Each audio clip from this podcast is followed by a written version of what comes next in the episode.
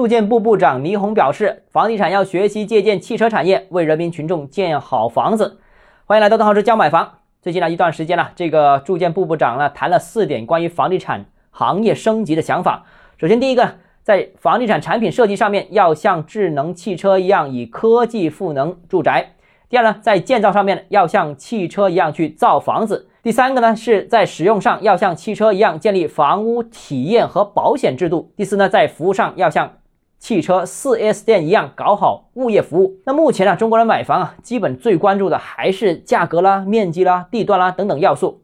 但房子是用来住的，具有商品属性，所以房子呢，也像其他商品一样，也会有不断升级换代这样的一个需求。所以啊，这次倪部长的这番话呢，指出了房地产发展的未来几个方向，我觉得大家可以仔细思考一下。首先，第一个呢是产品科技化将进一步提升，房子会越来越科技化。第二个是房地产产业工业化的发展方向啊，越来越规模化生产。第三个呢就是行业更注重服务，这个也是一个重点啊。那另外呢，他还提到保险制度，哎，这里说的比较隐晦了，房子和保险结合，这个就是金融化哦。其实呢，房地产金融化是先天客观存在的，那逐步金融化也是发展的趋势之一，这个也是社会、企业、家庭要求的大势所趋，逆转不了的。